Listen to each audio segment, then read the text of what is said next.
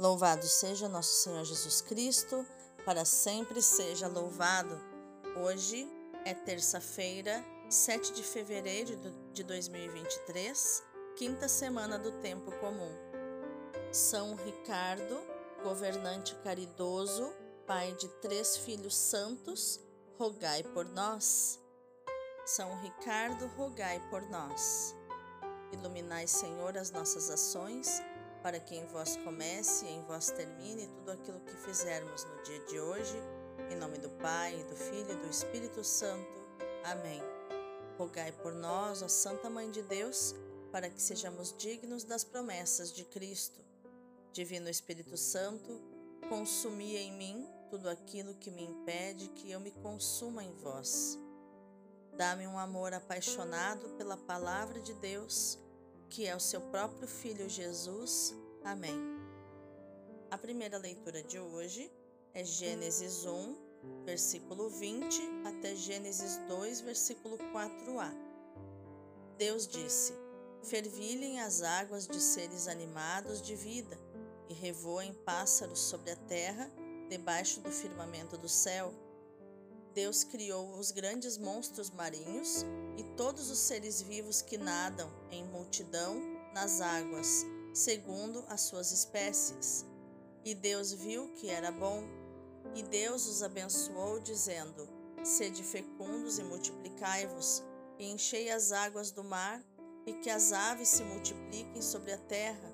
Houve uma tarde e uma manhã, quinto dia. Deus disse: Produz a terra seres vivos segundo as suas espécies animais domésticos, répteis e animais selvagens, segundo as suas espécies, e assim se fez. Deus fez os animais selvagens segundo as suas espécies, os animais domésticos segundo as suas espécies, e todos os répteis do solo segundo as suas espécies. E Deus viu que era bom.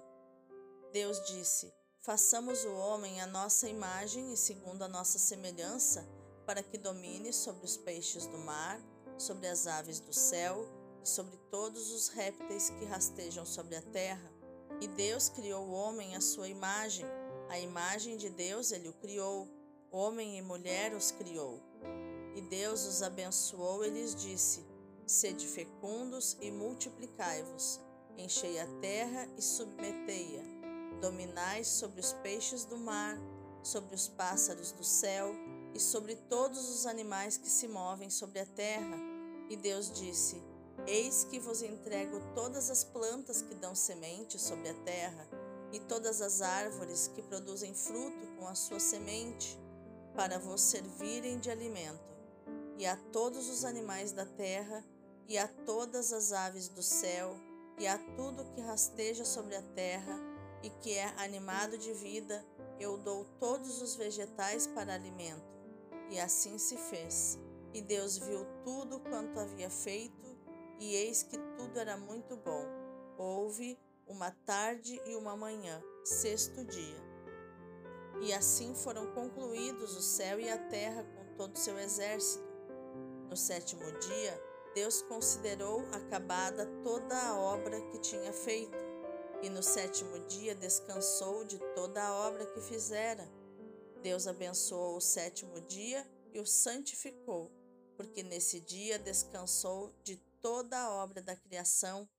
Esta é a história do céu e da terra, quando foram criados. Palavra do Senhor, graças a Deus. O responsório de hoje é o Salmo 8, versículos do 2 ao 9. Ó Senhor nosso Deus, como é grande vosso nome por todo o universo contemplando estes céus que plasmastes e formastes com dedos de artista, vendo a lua e estrelas brilhantes, perguntamos: Senhor, que é o homem para dele assim vos lembrardes e o tratardes com tanto carinho? Pouco abaixo de Deus o fizestes, coroando-o de glória e esplendor. Vós lhe destes poder sobre tudo vossas obras aos pés lhe pusestes. As ovelhas, os bois, os rebanhos, todo o gado e as feras da mata, passarinhos e peixes dos mares, todo ser que se move nas águas. Ó Senhor nosso Deus, como é grande vosso nome por todo o universo. Aleluia, aleluia, aleluia. Inclinai meu coração às vossas advertências e dai-me a vossa lei como um presente valioso. Salmo 118. Aleluia, aleluia, aleluia. O evangelho de hoje é Marcos 7, do 1 ao 13. Naquele tempo, os fariseus e alguns mestres da lei vieram de Jerusalém e se reuniram em torno de Jesus. Eles viam que alguns dos seus discípulos comiam o pão com as mãos impuras, isto é, sem as terem lavado. Com efeito, os fariseus e todos os judeus só comem depois de lavar bem as mãos, seguindo a tradição recebida dos antigos. Ao voltar da praça, eles não comem sem tomar banho e seguem muitos outros costumes que receberam por tradição a maneira certa de lavar copos, jarras e vasilhas de cobre. Os fariseus e os mestres da lei perguntaram então a Jesus: Por que os teus discípulos não seguem a tradição dos antigos, mas comem o pão sem lavar as mãos? Jesus respondeu: Bem profetizou Isaías a vosso respeito hipócritas. Como está escrito: Este povo me honra com os lábios, mas seu coração está longe de mim. De nada adianta o culto que me prestam, pois as doutrinas que ensinam são preceitos humanos. Vós abandonais o mandamento de Deus para seguir a tradição dos homens. E dizia-lhes: Vós sabeis muito bem como anular o mandamento de Deus, a fim de guardar as vossas tradições. Com efeito, Moisés ordenou: honra teu pai e tua mãe, e ainda, quem amaldiçoa o pai ou a mãe deve morrer. Mas vós ensinais que é lícito alguém dizer a seu pai e a sua mãe: O sustento que vós poderíeis receber de mim é corban, isto é, consagrado a Deus. E essa pessoa fica dispensada de ajudar seu pai ou sua mãe Assim vós esvaziais a palavra de Deus com a tradição que vós transmitis, e vós fazeis muitas outras coisas como estas. Palavra da salvação, glória a vós, Senhor. Vejamos agora o contexto das leituras de hoje. A primeira leitura nos mostra o homem, macho e fêmea, homem e mulher, foi criado à imagem de Deus, conforme o versículo 26 mas o homem, imagem de Deus, não é qualquer um. À luz da cultura do tempo em que foi escrito o nosso texto, é homem, a imagem de Deus, aquele que está acima de todos os outros, isto é, o rei. A página de Gênesis 1 foi escrita na Babilônia, onde encontramos um texto bastante eloquente. Diz assim: A sombra de Deus é o homem e os homens são sombra do homem.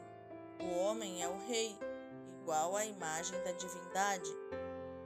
O autor sagrado é certo que estendeu a todos os homens e mulheres a prerrogativa de serem imagem de Deus.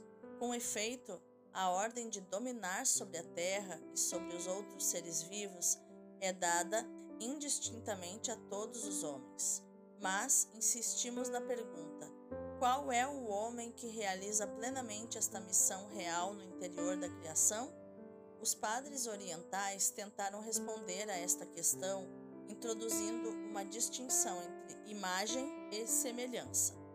Todos os homens levam em si a imagem divina, mas para reinar verdadeiramente é preciso conseguir também uma certa semelhança com o verdadeiro Rei do mundo, que é o Filho, perfeita imagem de Deus invisível, como nos diz Colossenses 1,15. Assumir as escolhas de Deus, entrar nos seus pensamentos. Esta perspectiva patrística, com fundamento bíblico, corresponde à afirmação de São Paulo em 1 Coríntios 15, 49, que diz assim: é, E assim como trouxemos a imagem do homem da terra, assim levaremos também a imagem do homem celeste. Já o texto do evangelho que hoje escutamos parece nos dar a perceber que Marcos escreve para uma comunidade judeu-cristã que procurava ultrapassar certos dados da sua origem. Provavelmente tratava-se de judeus cristãos de cultura helenista, ou seja, de judeus da dispersão, cujas formas e costumes tinham sido influenciados pela cultura grega, já que eles se dispersaram e foram morar na Grécia. Marcos procura mostrar-lhes que a nova relação entre os discípulos e Jesus de Nazaré também implicava uma nova relação entre eles e as regras estabelecidas pelos homens para o encontro com Deus, nomeadamente no que se refere à pureza ritual. E por isso eles perguntam a Jesus: por que é que os teus discípulos não obedecem à tradição dos antigos e tomam alimento com as mãos impuras? Diz o versículo 5.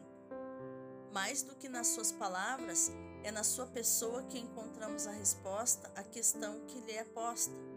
Ao revelar-se como Filho de Deus, o mediador entre Deus e os homens, Jesus relativiza as regras e preceitos humanos. Não os anula, mas mostra que são válidos se estiverem relacionados com Ele.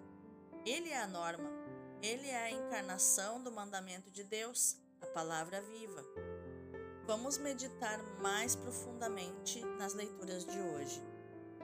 O livro do Gênesis nos dá uma esplêndida imagem do homem. Criado por Deus à sua imagem e semelhança, o homem é chamado a dominar a terra, a ser seu senhor, a povoá-la. Diz o versículo 28: Crescei e multiplicai-vos, enchei e dominai a terra. Verdadeiramente, o ser humano é a obra-prima de Deus. Diz o Salmo 8, do 7 ao 8: Quase fizeste dele um ser divino, de glória e de honra o coroaste. Deste-lhe domínio sobre as obras das tuas mãos, tudo submeteste a seus pés. À luz da palavra de Deus, o homem é realmente grande e há que resistir à tentação de, por qualquer modo, o diminuir. Deus quer o homem grande e glorioso. Deus não é um Senhor mesquinho e invejoso. Deus é amor que se dá e se dá com generosidade.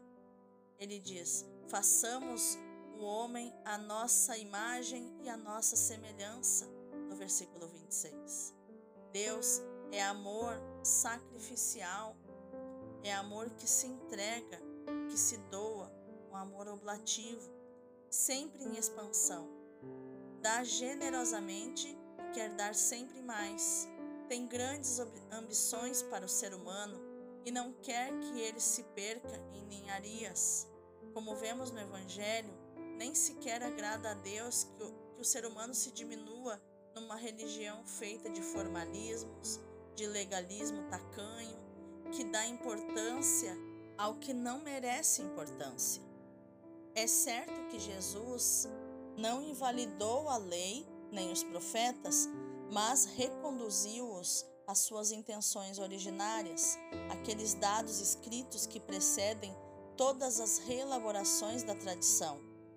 Ao fazer isso, recorda a hebreus e a cristãos que a prática da lei e a obediência à palavra escrita é imitação de Deus que restabelece no homem a imagem do mesmo Deus e a plena semelhança com o seu Criador, em qualquer dos casos torna-se claro que a honra que o homem dá a Deus consiste essencialmente em viver a sua vocação original, ser imagem e semelhança do Criador. É um enorme desafio que nos é posto. Há que optar e vivê-lo com todas as suas consequências. Vamos orar? Senhor, torna-me cada vez mais consciente da minha vocação humana, de modo que eu me orgulhe e me encha de alegria por causa dela. Faz-me compreender a grandeza com que me criaste e a enorme ambição que tens em meu favor. Obrigada, Senhor. Obrigada. Quem sou eu para que te lembres de mim? Mas o teu imenso amor fez com que me criasses pouco inferior aos anjos e ambiciones tornar-me maior do que eles, por ser participante da tua natureza divina. Obrigada, Senhor. Gratidão por tudo isso, por tanto amor. Que eu saiba corresponder ao teu amor e tornar-me alegria para os teus olhos. Que o Senhor, papai, possa se orgulhar de mim. Amém. Convido agora, meu irmão, minha irmã, a contemplar as leituras de hoje pelos olhos e pelo coração do Padre Leão Deon do Sagrado Coração de Jesus. Ele diz assim: Na criação, Deus tinha principalmente em vista o coração de Jesus. Deus é amor, criava o mundo para ser amado. Tinha, portanto, necessariamente como objetivo principal coração de Jesus, a fornalha ardente de amor, o Rei e o centro de todos os corações, no qual o Pai colocou todas as suas complacências, o desejado das colinas eternas. Deus Criador contempla o coração de Jesus. Todo o resto é acessório. As outras criaturas serão boas se refletirem o coração de Jesus.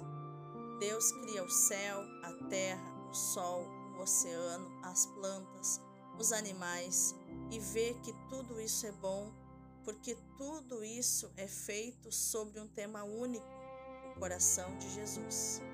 O céu e o sol vivificante, isso é uma imitação do coração de Jesus.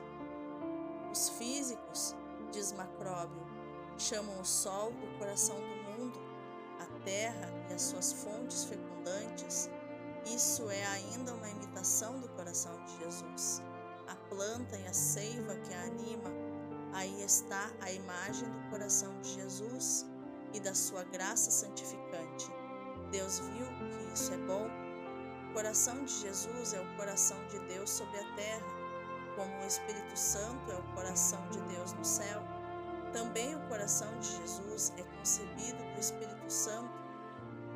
Ele é a obra do Espírito Santo, é animado pelo Espírito Santo, é como a continuação do Espírito Santo.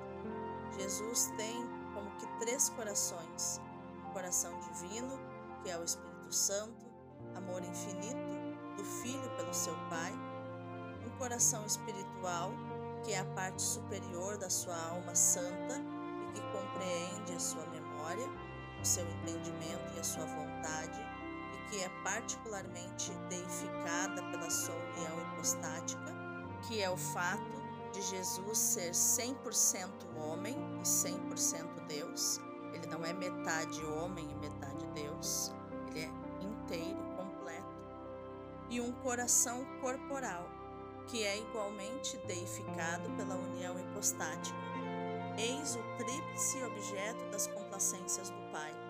Ele ama o coração espiritual e o coração corporal do seu filho, porque são feitos à imagem de Deus. Façamos o homem à nossa imagem. Ele ama os homens e todas as criaturas, porque aí encontra a mesma imagem e semelhança. Que coisa mais linda! Eu, particularmente como psicoterapeuta, eu amo quando os santos, as pessoas santas, né, se referem a essa divisão do corpo, da alma, do espírito. E agora falando do coração trino de Jesus, né? Coração divino, coração espiritual e coração corporal. Que coisa mais linda. Espero que essa Lexio Divina de hoje tenha preenchido teu coração de amor, amor do Pai. Que a tua ação no dia de hoje seja meditar, proclamar e viver esta palavra de Gênesis 1, 26, onde o próprio Deus Trino diz: façamos o homem a nossa imagem e a nossa semelhança. Deus abençoe o teu dia.